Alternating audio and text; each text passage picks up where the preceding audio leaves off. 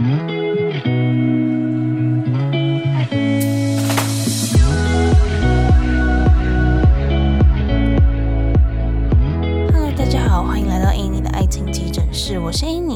情诊疗师，在这里我会解答大家在感情上遇到的疑难杂症，也会邀请听众朋友来节目上分享亲身经历的感情故事。喜欢我们的话，欢迎到 Apple Podcast、Spotify 给我们五星评价，大家的回馈对我们来说都很重要哦。那如果你对感情有一些问题想要询问的话，也欢迎加入我们的 LINE 匿名社群一起讨论。那社群里面也会有一些社群限定的活动和课程，欢迎大家加入。不知道大家有没有听第五十二集？那一集是在朗读一篇我的半创作文，然后我在那一集的 podcast 里面有讲说，这个文章是关于我跟我前男友交往到分手，到分手之后我的一些成长与改变。那我说到这篇文章，同时也会发布在好好好学校，就是那个线上课程的平台上面。那我们现在正在进行一个文章的评选，也就是说，我和其他 podcaster 写的文章之间要评分这样子。那它的评分是根据浏览数，还有就是按赞的数。那就是想要麻烦大家帮我登录你的好好账号，它可以用。Line 联动，或是用 FB 联动，或是用 Gmail 联动，所以一个人可以就是用好几支这样。那一个人可以按五十次的拍手，拍手在好好里面就是有点像按赞的概念。那每个人每一支账号都可以帮我按五十个赞。那我会再把我的文章连接放在下方的资讯栏，再麻烦大家帮我按赞。因为最后就是得到的奖品，我自己觉得还不错。那到时候应该也会用抽奖的方式回馈给就是我的粉丝们，所以大家帮我按赞，谢谢。对，那我这些链接会再放在下方的资讯栏，就再麻烦各位啦，也可以去看看我的文章。对，我有跟 Podcast 里面写一些不太一样的内容，所以算是有一些些小彩蛋，大家可以去看。好，在今天的主题开始之前，我想要先讲一下我最近的近况。不知道大家有没有发现，我今天声音好像比较哑，还有比较小声。现在呢是五月十一号下午一点多。那呃，我上一次睡觉已经是五月十号的早上十点起床。对，所以我其实已经清醒超过二十四个小时了。对，我这几天就常常这样子，因为在 Ainamo 这边有很多事情，然后我最近就是刚好参与了一些其他的专案开发，那那边也都有一些事情，所以我最近就是事情常常做不完，然后有的时候就一直无止境的熬夜，然后我自己熬夜是。还是蛮会熬的啦，就是精神都还算撑得住，但是缺点就是有两个，一个就是我会很无力，就我没有办法像以前一样那么声音那么亮的讲话，声音就会变成像现在有点雾雾的、哑哑的、刮喉咙的那种感觉。第二个就是因为我其实睡觉是戴那个角膜塑形片，就是有点硬式的那种隐形眼镜，那它是需要戴着，然后在你睡觉的时候去调整你那个。角膜的那个距离是这样吗？如果讲错，不要骂我。对，然后让你可以不用戴眼镜的情况下就可以看得很清楚。但如果今天你没有睡觉，没有眼睛闭起来，没有戴眼镜，那就代表说它不会去调整你的那个距离，所以你看到的视线就会越来越模糊。所以我现在就是一个呃，讲话很费力，然后眼睛又看不太清楚。然后我把那个，就是我有时候会打一些大纲，就我要讲的话，我会打一些大纲，我就把字放的超级无敌大，因为我现在就是看不太清楚，对，好惨哦，怎么会这个样子？我最近忙很多事情，那有一定的成果会再跟大家分享。这样，那前几天也有社群里面的伙伴跟我说，诶，发现我最近在社群里面回话的频率比较低，对，就是这个原因，因为我这阵子真的有一点点忙，但是。我做的事情跟呃 Any 爱情急诊室这边有非常非常大的关联，所以大家可以期待一下，到时候公布这个消息。那最近呢，我有观察到社群经常在讨论，你可能被暧昧对象或是被喜欢的人不读不回很长一段时间，或者说你被已读很久，然后你开始心态就有点崩溃了，就有点像是说你可能会一直在猜对方是不是不喜欢你，或是在猜说，诶，他到底现在在干嘛？他为什么要这样子做？他是不是讨厌我，所以才不理我？为什么他有换头贴，他却没有回我？为什么他有发现时却没有回我？为什么他有看？看我现实却没有回我，嗯、诸如此类的一大堆小剧场，然后接下来你就会开始犹豫说，那我到底要不要继续跟他聊下去？我要不要再敲他一次？我要怎么样知道他是在忙还是他是讨厌我？等等的，心里面就有很多很多小剧场，所以我就想要来跟大家聊一聊这个情况，因为我觉得其实。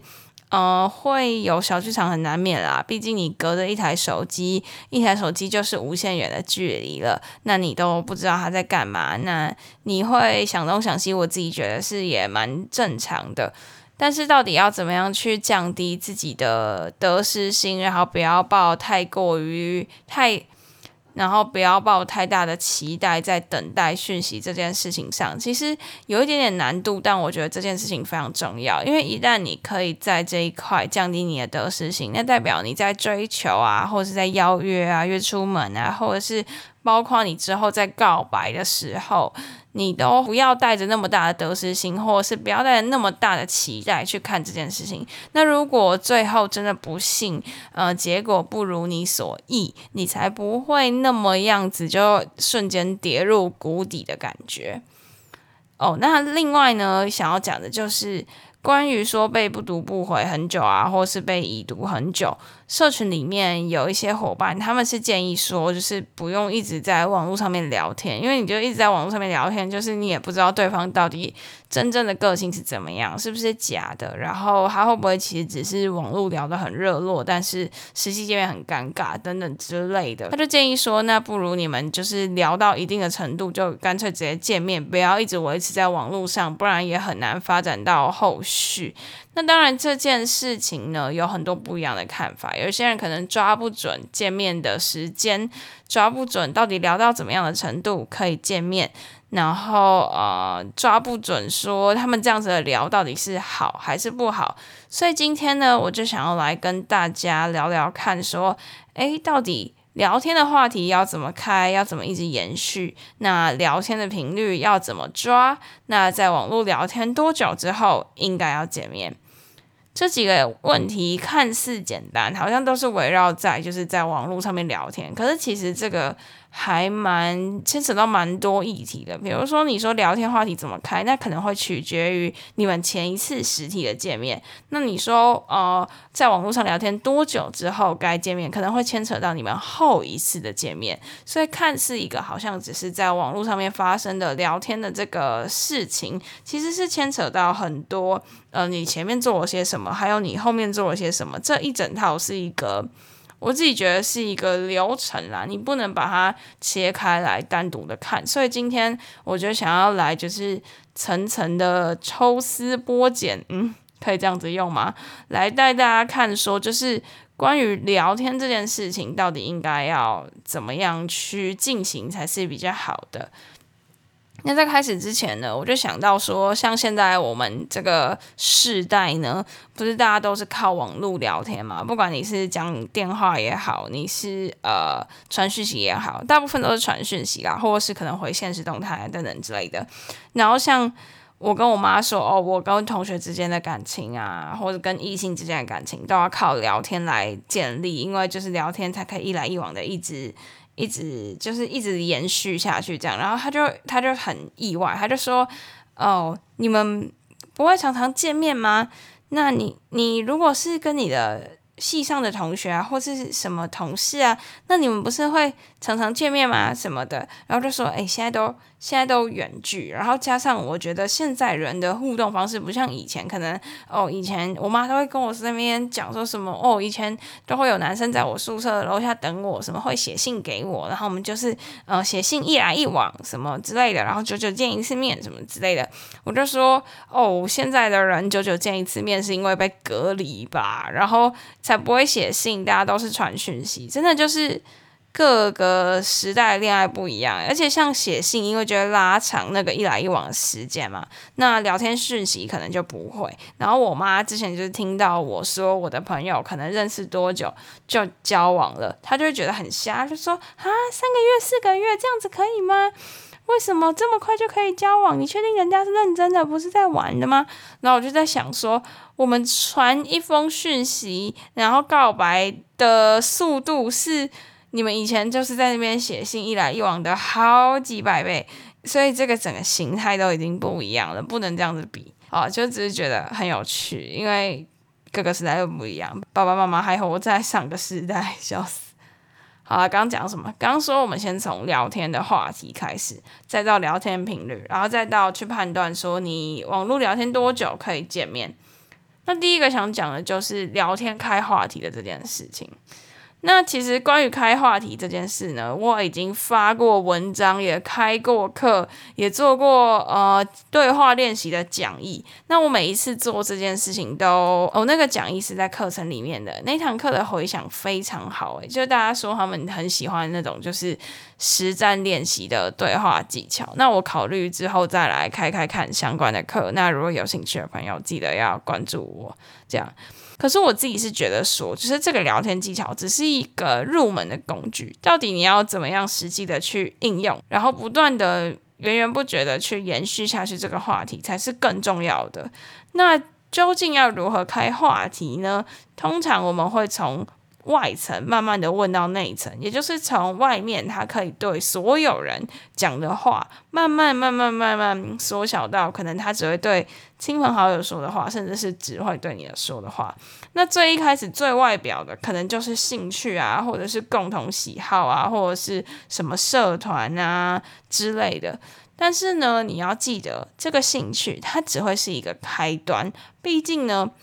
兴趣相同的，或者是说他对你某一些兴趣，呃，有兴趣，他对你的兴趣有兴趣，他对你的兴趣保持着好奇，可能也就那几项而已。你们可能聊一阵子就结束了，那就没有办法再继续了。聊兴趣呢，它只是一个开端，你如何延续才是重点。那这个时候怎么样延续呢？就要去 recall 一下我们的第应该是第二十七集吧，那一集的收听率整个是爆表的高，诶，超夸张的。那我现在就是简单的再 recall 一下那一集到底是说了什么。总之，我就是把聊天技巧化成了四大步骤。首先是要寻找源源不绝的话题，那这个话题呢，就是由外到内嘛，我刚刚有讲，然后可能有几个技巧。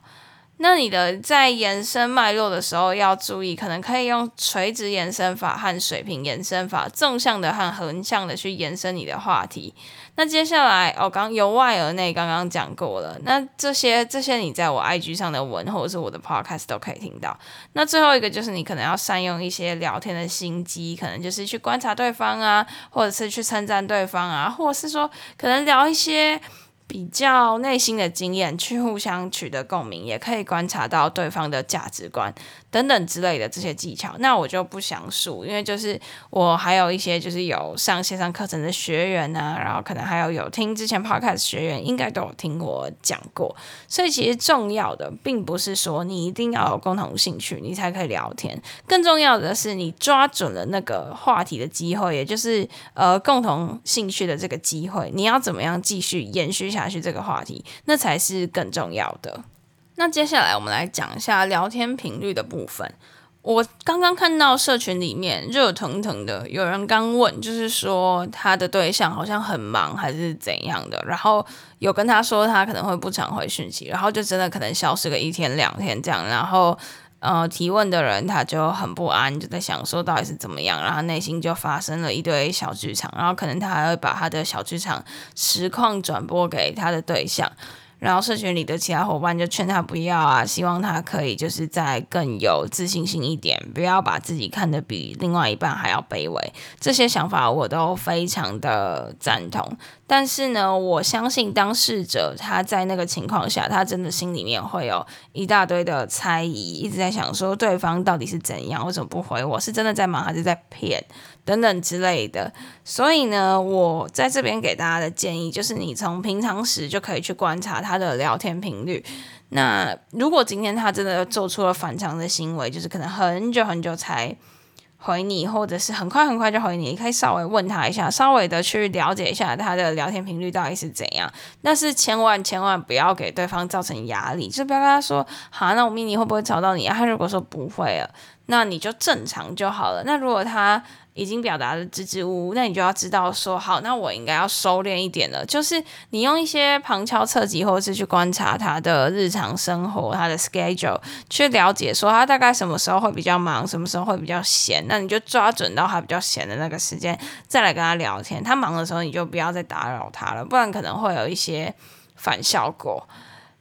那这个时候你可能会跟我说，可是我在等待，等待他给我一个答复，或是说等待他给我讯息回复的时候，我脑袋里面会跑出很多很多声音，就是可能是啊，他不爱我，他不理我，他怎么不回我？他是不是有别人了？他还好吗？他还活着吗？叭叭叭，会有一大堆声音。但这个时候很重要，就是你要让你自己不要去瞎猜想，因为你的瞎猜想对这整件事情是。没有帮助的，就算最后呢，你的对象是跟了其他人，又或者是你的对象哦，赶快回来回你了，那这也只是一时之间，因为你的哭闹，或者是因为你的反应而促成这样子的机会，两个人并不是真心的，就是在对方舒服的时间去进行交流。那在这部分呢，上一集跟船长一起录，就是日本爱情，应该他也有讲到，就是说日本人传讯息的频率比较低，比较偏是重质不重量的感觉。那他自己就也会去注意这个文化，然后呢，他呃，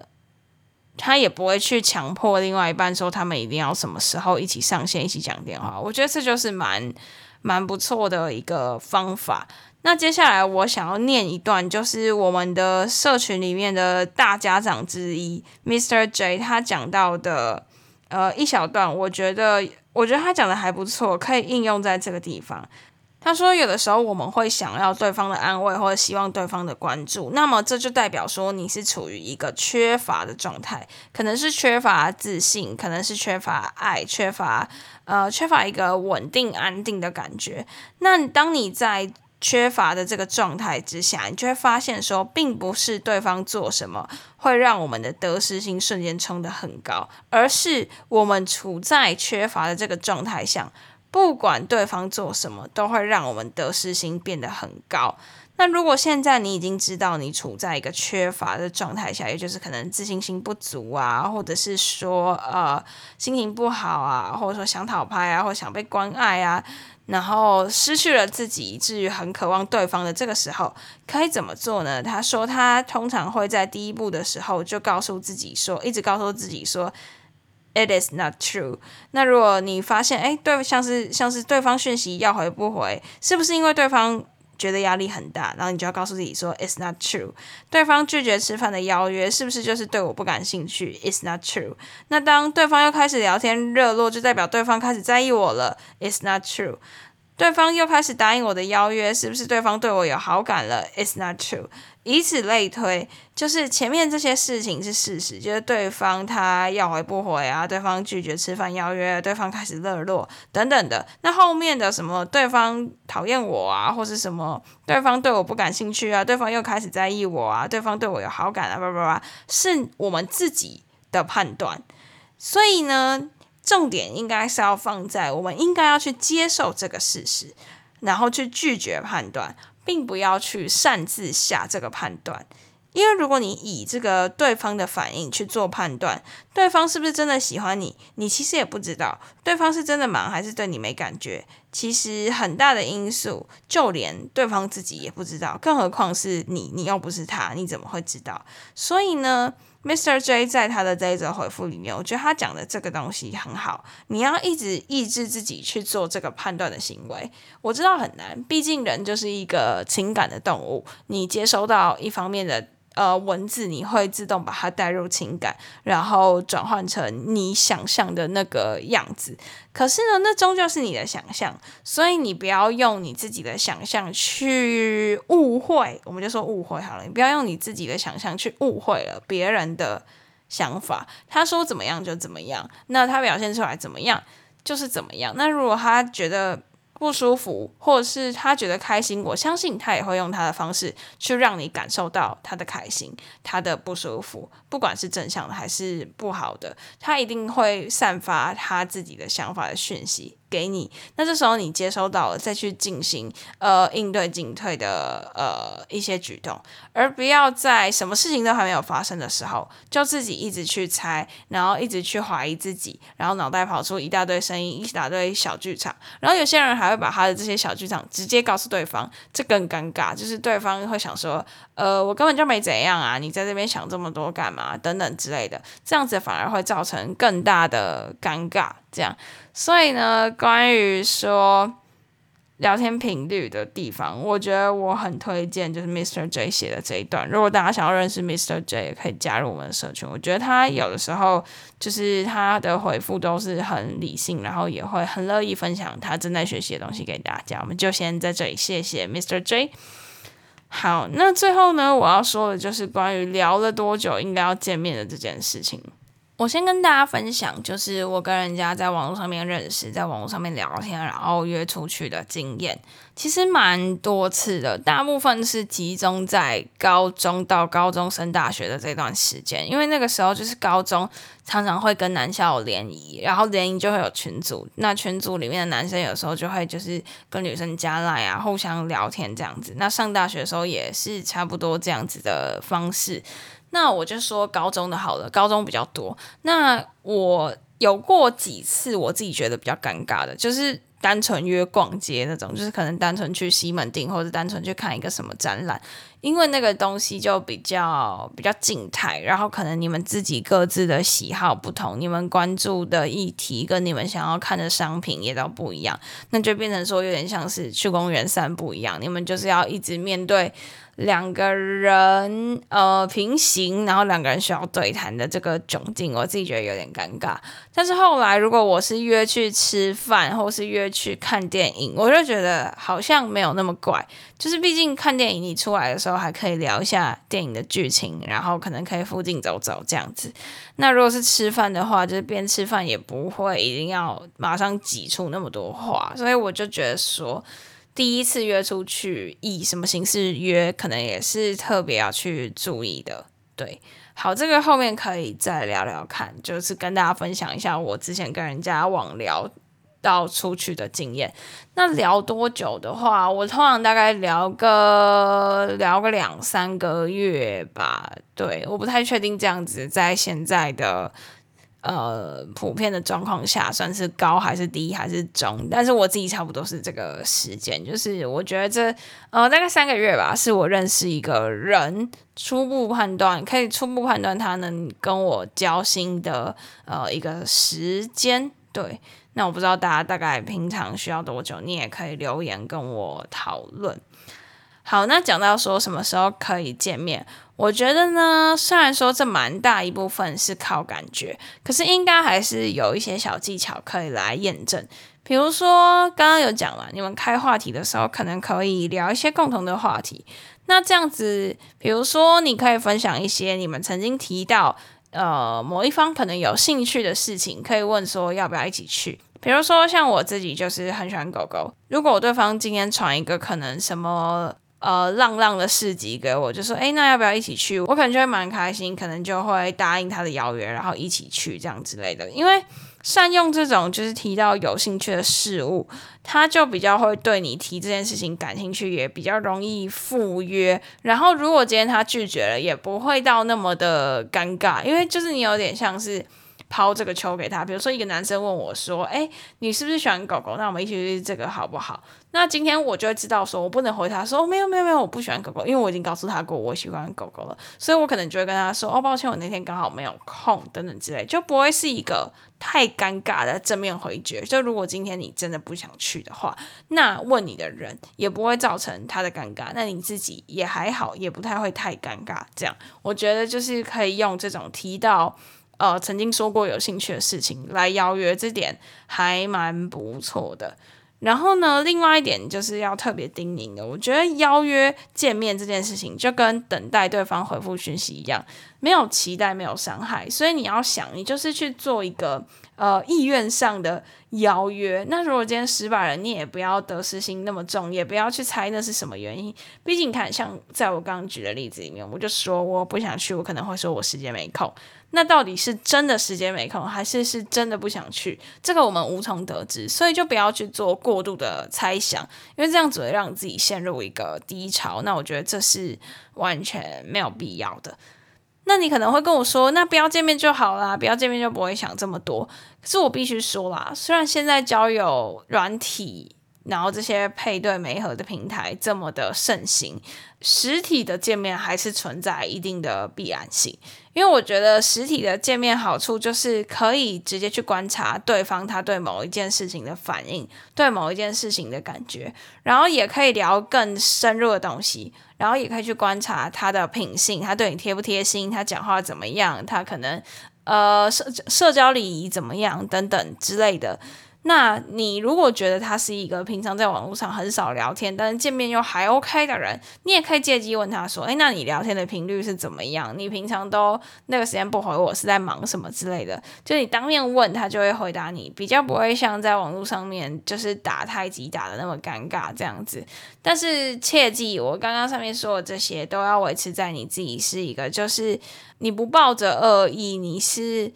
善意的来跟大家交友，对，就不要用一些奇奇怪怪的方式去把人家约出来等等之类的，这样子反而会有一些反效果。好笑，我刚录到快要睡着了，我边讲话眼睛都边闭起来。我等下剪的时候会不会剪到一些就是奇奇怪怪的句子，发现不知道自己在刮笑这样？因为我真的已经。二十四、二五、二六、二七、二八，快要二八个小时没有睡觉了。我真的是现在眼睛真的快要闭起来。可是我没有到很累，但是我如果现在一闭起来，我应该等一下的会议什么的都不用开了，会死掉。好啦，那今天真的，我现在讲话喉咙超级无力干，超级无力痛的，不是不是确诊的，我是安全的。我是因为就是真的太多天没有睡觉，因为我都待在家，我是真的整天都待在家，我连吃东西都是叫外送。因为我真的是有点怕，我不知道有没有跟大家讲过，就是因为其实讲话对我来说是蛮重要的，这是我的呃一部分的工作，也是我的副业，所以我不希望我的肺部或是喉咙有遭受到任何的呃副作用的影响，所以我很保护我自己。会不会我讲完这个就确诊了？好可怕，不要乱讲话。对，呃，所以我都乖乖待在家。那我现在沙哑，完全只是因为就是。我整天都待在家，然后有时候工作一工作下来啊，事情太多，就一直做做做做到隔天天亮，鸡在那边叫咕咕咕，然后早餐店楼下早餐店开了五点半，我想说，哎，进去买个东西吃好了，休息一下，然后再继续做事，这样，然后就一个不小心就这样子熬了好多天的夜，甚至是熬全夜这样，所以。我只要熬夜，我就会全身无力，然后声音超级无敌沙哑，所以我现在就是声音在沙哑，不是我确诊了，请大家放心。对，好了，那今天的分享就到这结束了。哦，我连结尾词都念得很有气无力耶，我想深吸一口气。好，今天的分享就到此结束了。喜欢的话，别忘了追踪我们的 IG Annie，你的爱情诊疗师，也可以点主页的链接，更了解我们哦。那刚刚片头的地方有说，我们现在正在参加好好 Podcast 的文章串联活动，所以请记得到资讯栏帮我点好好的网址，然后登录你的账户，帮我按拍手，一个人可以按五十下，那你有很多支不同的账号，就可以帮我按五十乘以 N 下。这个礼物对我来说真的很重要，就是我希望可以就是回馈给我的粉丝这样子。